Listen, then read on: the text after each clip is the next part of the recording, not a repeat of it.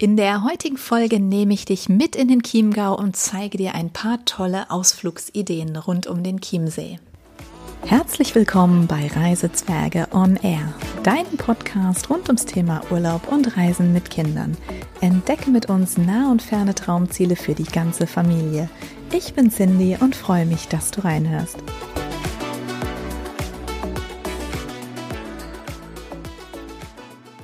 Schön, dass du wieder dabei bist. Es geht heute in den Chiemgau. Und ähm, ja, da möchte ich eigentlich so grob strukturiert, sage ich mal, vier Punkte ansprechen. Und das sind zum einen, wo ist der Chiemgau überhaupt?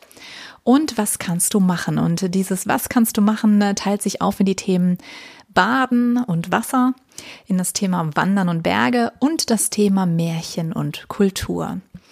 Ja, und ähm, beginnen wir auch gleich damit, wo ist der Chiemgau eigentlich?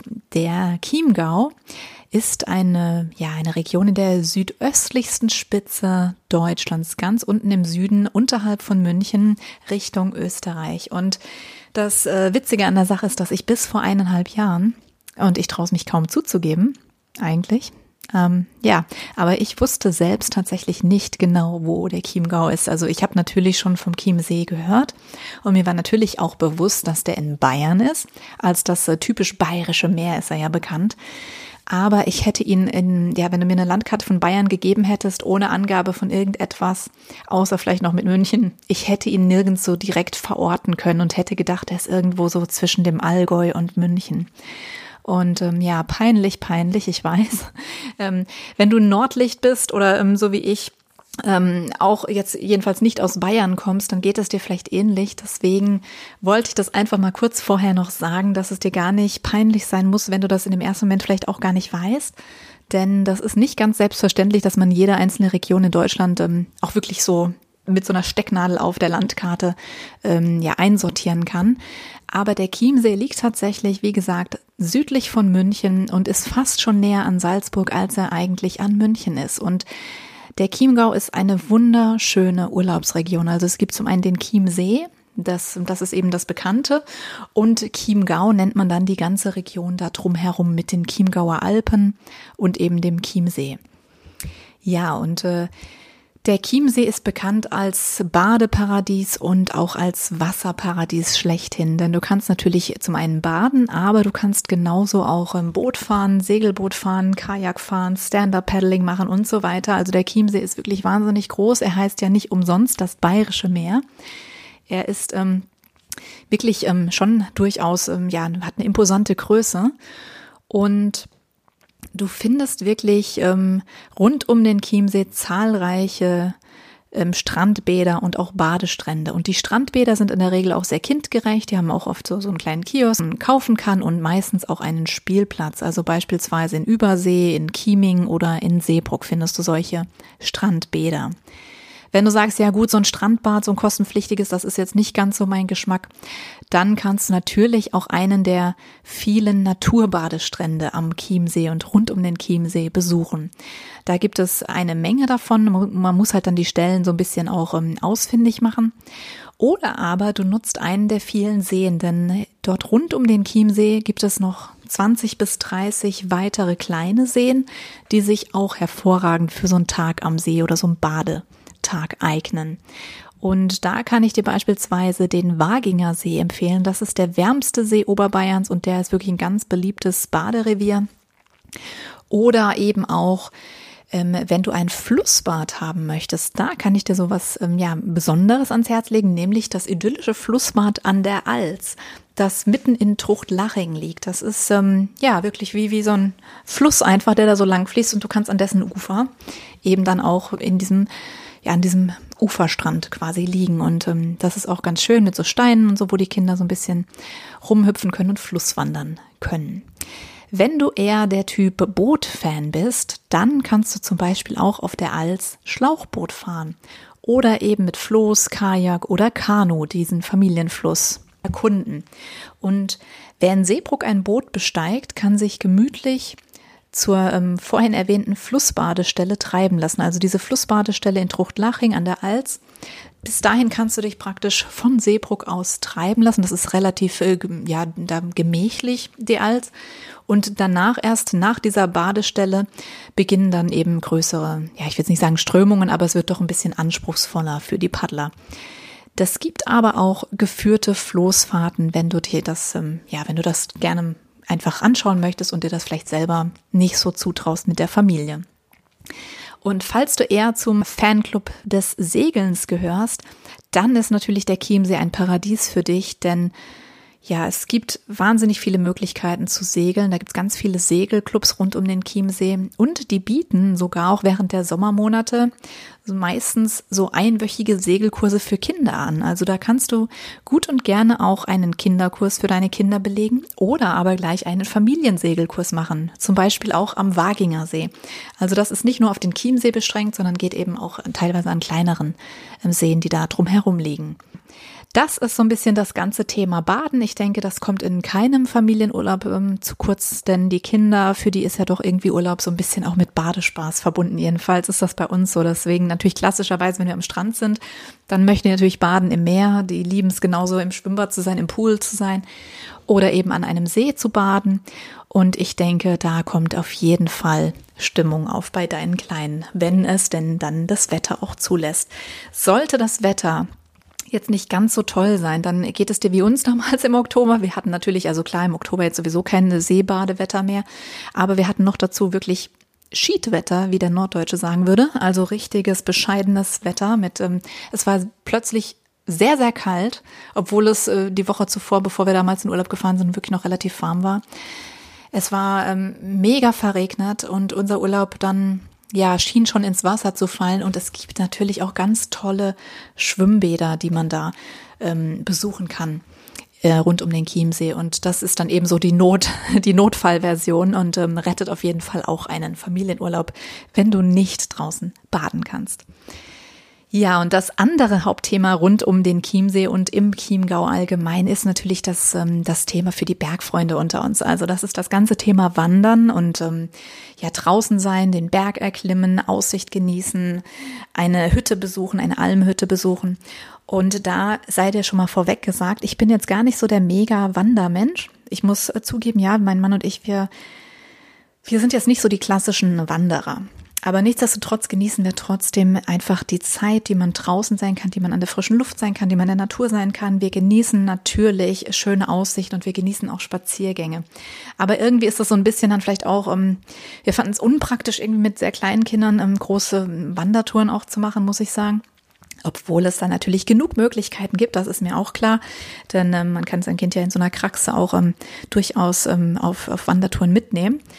Das war uns aber einfach, weil wir dann doch zu wenig wandern. Ähm, ja, war es uns dann einfach nicht wert, sowas anzuschaffen, muss ich, muss ich gestehen einfach. Aber das Schöne am Chiemgau ist eben, das hält einen wirklich nicht davon ab, ein wunderschönes Bergerlebnis zu haben. Denn im Chiemgau gibt es eine ganze Menge eigentlich an, an Seilbahnen, die dich eben direkt oben zum Berg hinbringen.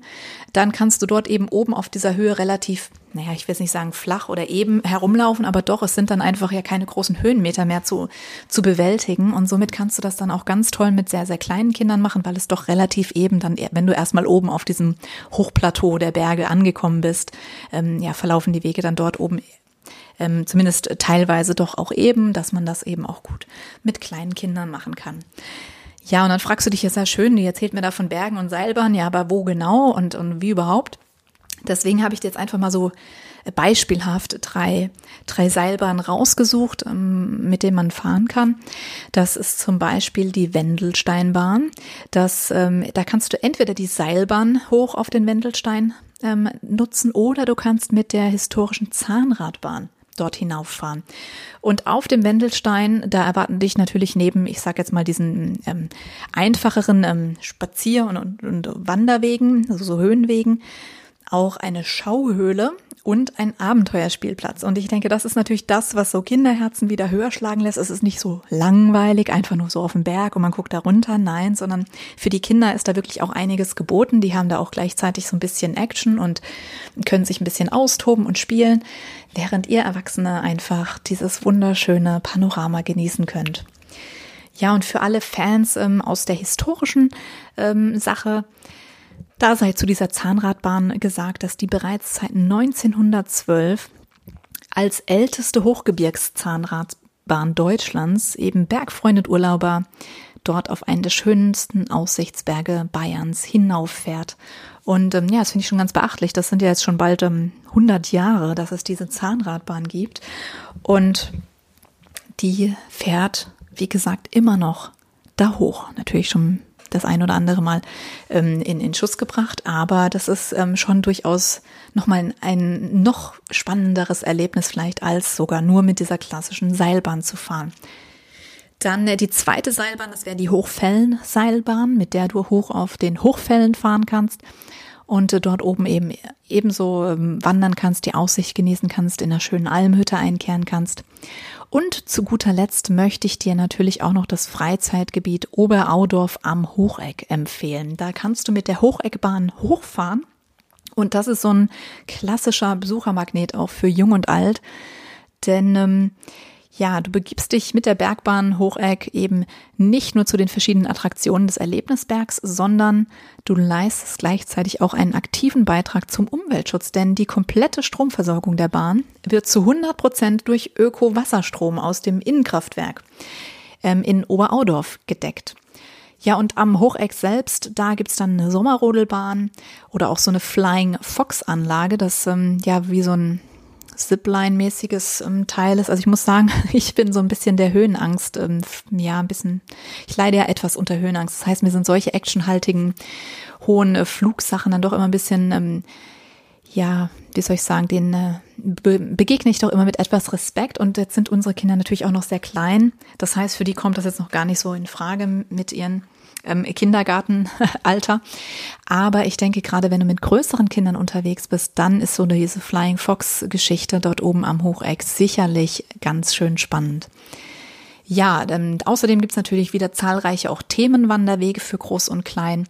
Und was natürlich bei gar keinem dieser ganzen Besuche oben auf dem Berg fehlen darf, ist der Almbesuch und das Thema Gastronomie. Hier kannst du eine gemütliche Auszeit für die ganze Familie dir nehmen. Ähm, ja, du hast normalerweise überall, auch in der Nähe der Seilbahn, Almen und ähm, kannst dort einkehren. In der Regel, ähm, ja, sind die gut erreichbar und du kannst dort die Aussicht auf der Sonnenterrasse genießen und Meistens gibt's ja auch noch so ein kleines Spielplätzchen für die Kinder und sei es eben nur, dass mal so eine schaukelnde Rutsche da steht oder dass da so ein kleines Bächlein irgendwie die Wiesen entlang plätschert, an dem die Kinder spielen können. Also das ist eigentlich so, so ein schönes Erlebnis für die ganze Familie und da lohnt sich schon alleine deswegen diese Fahrt hoch auf den Berg hinauf. Und ähm, bevor wir in das äh, Thema Kultur und ähm, ja so sehenswerte kulturelle Sachen einsteigen im Chiemgau, da stelle ich dir noch zwei märchenhafte Parks vor. Denn ich weiß nicht genau, ähm, ja, wie, wie das mit deinen Kindern ist, wie alt die sind jetzt natürlich. Aber wenn du kleine Kinder hast, dann sind so Freizeitparks natürlich, ähm, gerade so märchenbehaftete Freizeitparks auf jeden Fall ein richtig tolles Erlebnis. Im Chiemgau gibt es zwei große Märchenparks. Das ist zum einen der Märchenpark in Ruhpolding und der Freizeitpark in Marquardstein.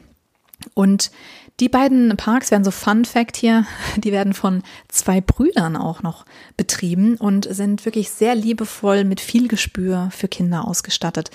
Der Ruhpoldinger Park liegt mitten im Wald und ähm, es ist einfach ein Märchenwald. Was soll man sagen? Es ist einfach ein Märchenwald.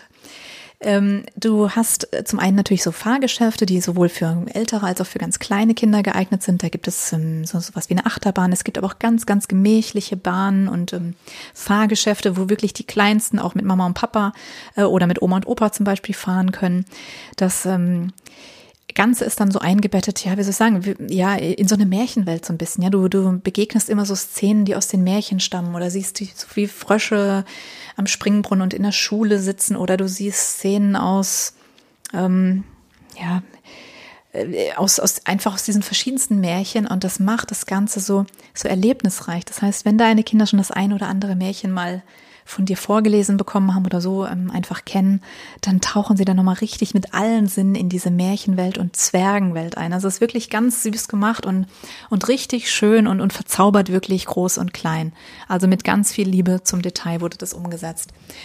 Ja, und wenn du eben nicht ähm, an dem Tag so mitten im Wald sein möchtest, sondern sagst, hm, na ja, so ein Freizeitpark vielleicht doch lieber so ein bisschen mehr so im Freien, dann ist der Freizeitpark in Markwartstein, der liegt nämlich an einem Hang ganz gut geeignet. Und für kleinere Kinder sind in dem Park auch groß überdachte Sandkasten und der Wasserspielplatz total spannend. Und innerhalb des Parks in Markwartstein verläuft dann auch noch eine Sommerrodelbahn. Also es ist wirklich auch super schön angelegt, sehr spannend, sehr abwechslungsreich und ich kann sagen, also an beiden Orten, das sind wirklich, ja, beide Parks sind Orte, an dem Märchen erwachen und Geschichten zum Leben erweckt werden. Also die sind wirklich einen Besuch wert. Ja, und für die Erwachsenen unter euch, beziehungsweise überhaupt für, für die, die sich auch so ein bisschen ähm, an Schlössern und an, an äh, geschichtlichen Dingen interessieren können, habe ich jetzt noch ein paar Tipps auch für euch. Denn das wäre zum einen das Schloss Herrenchiemsee. Das Schloss Herrenchiemsee liegt auf der Herreninsel im Chiemsee.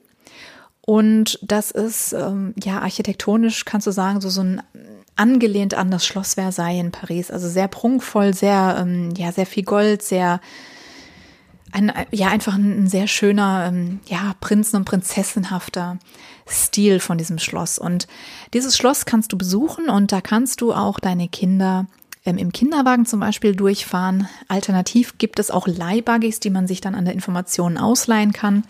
Ähm, denn vielleicht stellst du einfach so fest, du bist auf dem Weg dahin und hast vielleicht schon noch was anderes an dem Tag gemacht. Dein Kind ist vielleicht jetzt plötzlich etwas müde. Und ähm, ja, dann kann es diese Führung durchaus auch gemütlich im, im Leihbuggy ähm, miterleben, sofern denn einer verfügbar dann ist in dem Moment.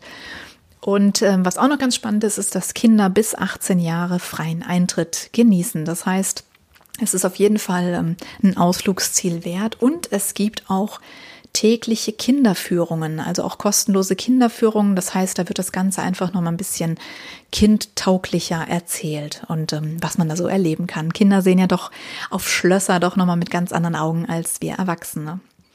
Ja, und wem das ganze Thema Märchen und Schloss und, und Prinz und Prinzessin dann doch ein bisschen ähm, zu viel des Guten ist, der sehnt sich vielleicht in die Römerzeit. Und für die Römer-Fans und Fans des, ja, des ganzen ähm, ja, Themas Latein und ähm, äh, äh, ja, der, der alt, guten alten Römer, da kann ich das Römermuseum Bedaium empfehlen. Das liegt nämlich mitten in Seebruck, direkt am nördlichen Ufer des Chiemsees. Und hier ist der Ursprung des Flusses die Alz. Und ja, die dem Ort namensgebende Brücke über den Fluss hat auch eine jahrtausendlange Tradition und bereits zur Römerzeit war sie entscheidend für die Gründung einer keltisch-römischen Siedlung. Und nachdem hier äh, verehrten Wassergott wurde der Ort dann auch Bedaium benannt. Also der Wassergott, das ist der Bedaius und dann hat man eben diesen Ort auch Bedaium genannt.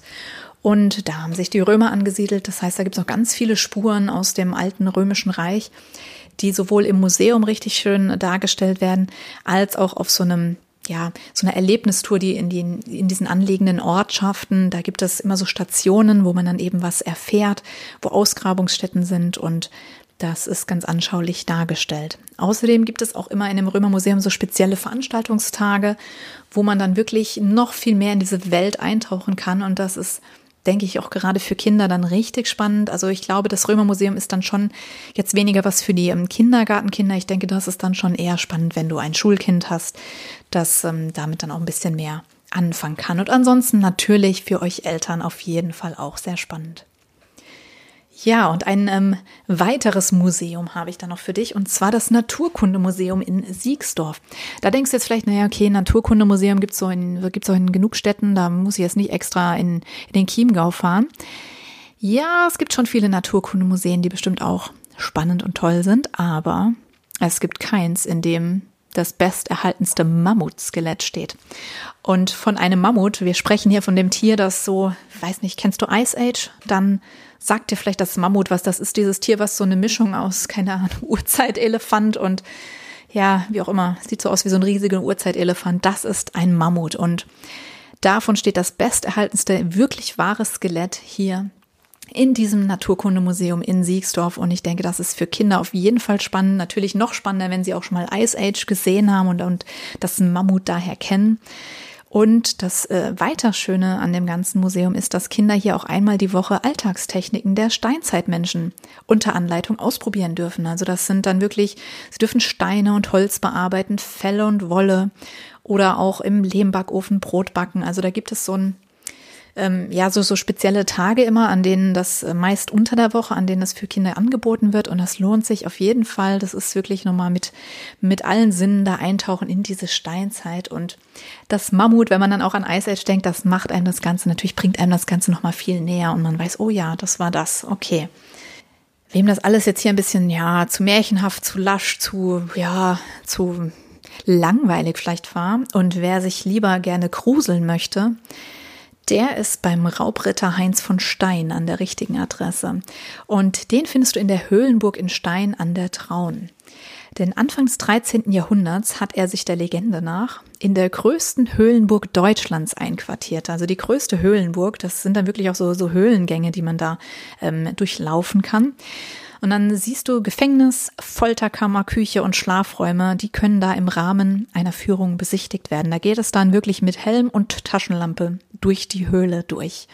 Und den Helm, klar, den, den braucht man einfach ähm, zur Sicherheit, denn die Höhle hat teilweise sehr niedrige Gänge. Also es wird feucht, es wird eng, es wird dunkel und es wird gruselig, denn ähm, die Sage, die da erzählt wird, die ist schon recht unheimlich. Also für sehr, sehr kleine Kinder denke ich, ja, je nachdem. Also ich glaube, meine würden danach äh, wochenlang Albträume haben. Ähm, aber wenn du Schulkinder hast, dann ist es auf jeden Fall, glaube ich, ziemlich spannend. Und für alle, die sich sowieso für die, ähm, die unerschrockensten halten, ähm, mit Sicherheit auch. Also für meine beiden Mädels, die sind dann, glaube ich, eher so ein bisschen die Angsthasen, was das betrifft. Aber die Höhlenburg in Stein, mit dem Raubritter Heinz von Stein, die, ähm, die eignet sich auf jeden Fall auch für einen gruseligen Besuch. Und ähm, ja, man sollte einfach nur dann auch wissen, dass es halt mit ganz kleinen Kindern der Vorsicht habe, dass sie jetzt nicht wochenlang Albträume haben, dass man da ein bisschen ähm, vielleicht äh, darauf Rücksicht nimmt. Ja, und äh, damit äh, muss ich sagen, sind wir so schon durch die Themen, äh, die du, die ich so empfehlen kann im Chiemgau durch. Baden, Wandern, Kultur erleben haben wir. Aber ich habe auch noch ein paar Tipps, wenn du mal ein bisschen raus aus dem Chiemgau fahren möchtest, vielleicht nochmal das eine oder andere sehen möchtest.